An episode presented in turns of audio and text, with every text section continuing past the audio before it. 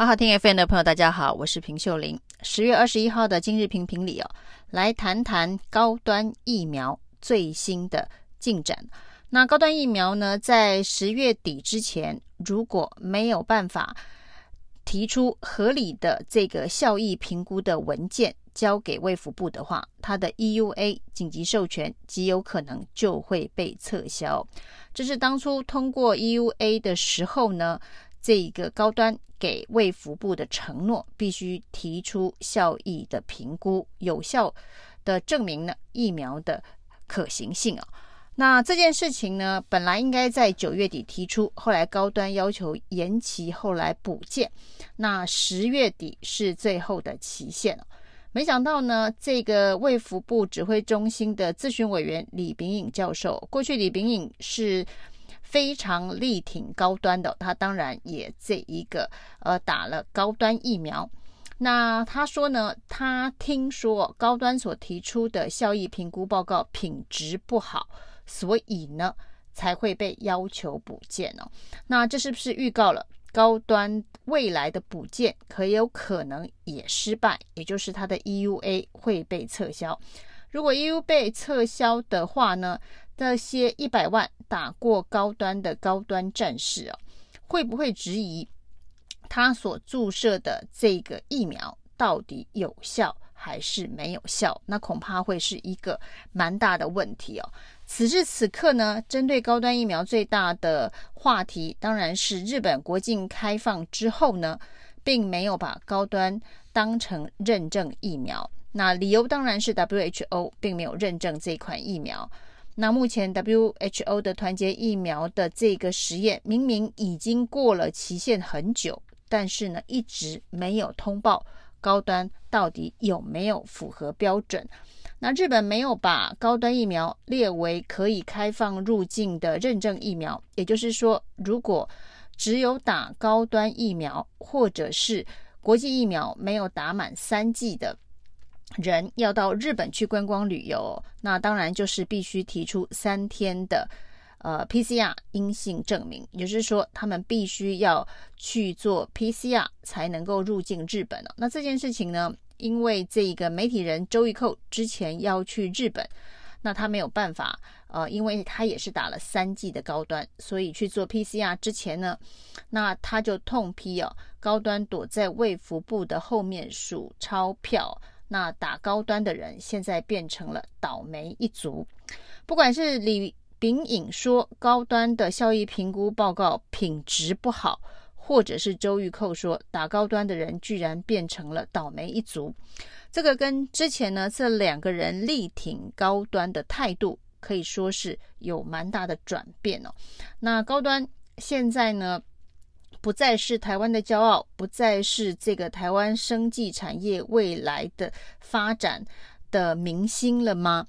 那除了这个李秉颖跟周玉蔻的改口不同的说法之外，卫福部提出最新的解决方案，就是一百万打高端的人没有办法直接入境日本，必须要先做 PCR 这件事情呢，卫福部居然提出了一个解决方案，叫做可以补打。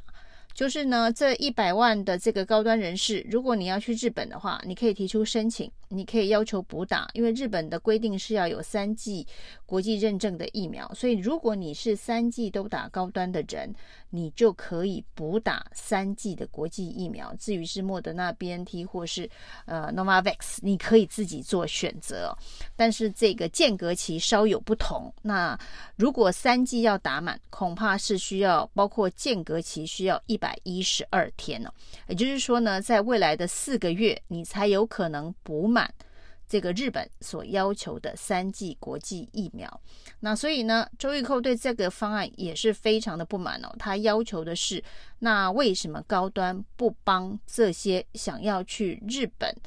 呃观光旅游？但是呢，呃，却打高端疫苗的人提供 PCR 的免费服务，因为 PCR 的这个筛检还另外需要付费大概三千五百块左右。那周玉蔻的呼吁，高端最新的回应是说，外界的心声他们都听到了，所以是不是会提出相关的补偿方案，就是由高端来提供高端战士免费的 PCR 筛检呢？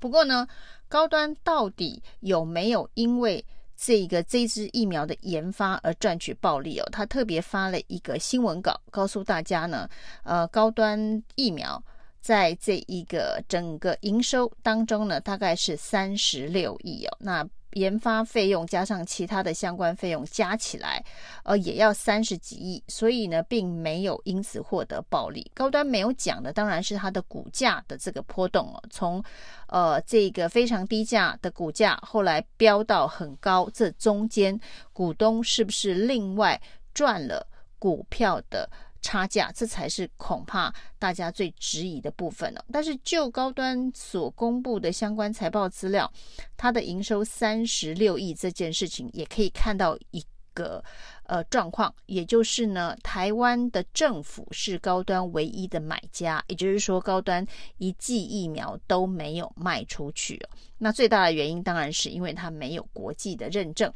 但是这一个所谓的三十六亿的营收，又跟卫福部所编列的预算有所落差，所以今天呢，包括国民党立委就质疑哦，那卫福部花了将近四十二亿去买高端疫苗，那当时大家计算的价格是每剂八百多块，那不过呢，现在高端自己公布。它的营收是三十六亿哦，那如果以数量不变，四百四十几万剂的数量不变的话，那每剂大概是七百六十三块。那差价到哪里去了？这恐怕也是卫福部必须交代的。那过去卫福部当然说，有关于疫苗采购的价格，这是商业合约的机密。必须保存哦。那不管是三十年、十年、十五年、二十年哦，这个商业合约上有规定哦。不过现在高端都已经自己主动公布它的财报，它的营收是三十六亿，那它的这个数量是四百多，也让大家算出了。它的每剂平均价格是七百六十三。当高端都已经主动公布财报，要证明清白，说他没有在这个疫苗的呃贩售上面获取暴利哦，那所谓的商业合约机密的保密的必要性是不是也就不存在了？这个商业合约的乙方。公司都主动公布了相关的数字，卫福部是不是也应该可以考虑把高端疫苗的合约完整的公告？而事实上，到目前为止呢，高端疫苗并没有开发任何的国际市场，也就是说呢，这件事情对他在国际市场上面的商业行为，显然也不会发生任何的影响。所以这个时候应该可以公开透明的把高端的合约给。公布出来，因为接下来呢，如果高端的这个效益评估报告没有通过卫福部的审核的话，它的紧急授权 EUA 就会被废除。那这种状况之下，高端疫苗要在国际市场有任何的所谓的商业机会的可能性就更低了。那这种商业合约应该也就没有保密的必要。另外呢，比较想要讨论的是哦，所谓卫福部提出的高端补救方案，我是觉得非常的离谱。这个就跟在水门外的爱车啊，到底政府要负责到哪个程度是一样的。那这也是巨婴治国的一种方式哦。那就为了呃某些人有到日本去观光旅游的需求，就要由政府。呃，提提拨预算，因为所有补打的国际疫苗仍然是由政府所编列的采购预算，就必须由政府所提拨的预算，全民的纳税钱去做解套。那这件事情是不是符合公平正义的原则？那当初呢，选择打高端的人应该已有心理准备，就是呢，这个不是国际认证的疫苗。那未来可能呢，在入境其他国家的时候，会有一些障碍或是门槛呢。既然已有心理准备，那代表说政府不需要为这个后续他决定去打高端疫苗而没有办法呃入境日本，就是不以这个。必须另花三千五百块 PCR 的方式，无法直接入境日本的决策做出负责哦。那现在呢，一非常离谱的是，呃，居然要让这一个人民可能有的人在短时间之内打六剂疫苗。那这对于这个人体的这个实验或者是这个健康有没有伤害？这恐怕是第一个疑问呢。那第二个疑问呢？有没有必要为了人民的观光旅游的需求而编列部分的预算，去为这个到日本观光旅游需求做解套？那这就是一种呃巨婴治国的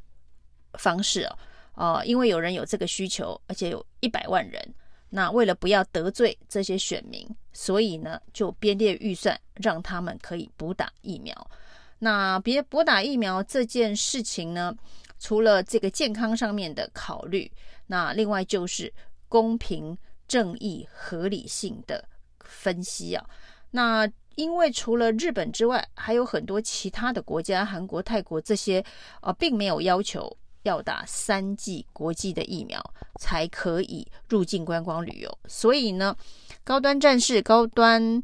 呃的人呢，打高端的人，其实他可以选择不要去日本旅游，他可以去泰国，可以去韩国，可以去呃欧洲、美国其他的这个国家，他有其他的选择，他并不是没有任何的选择哦。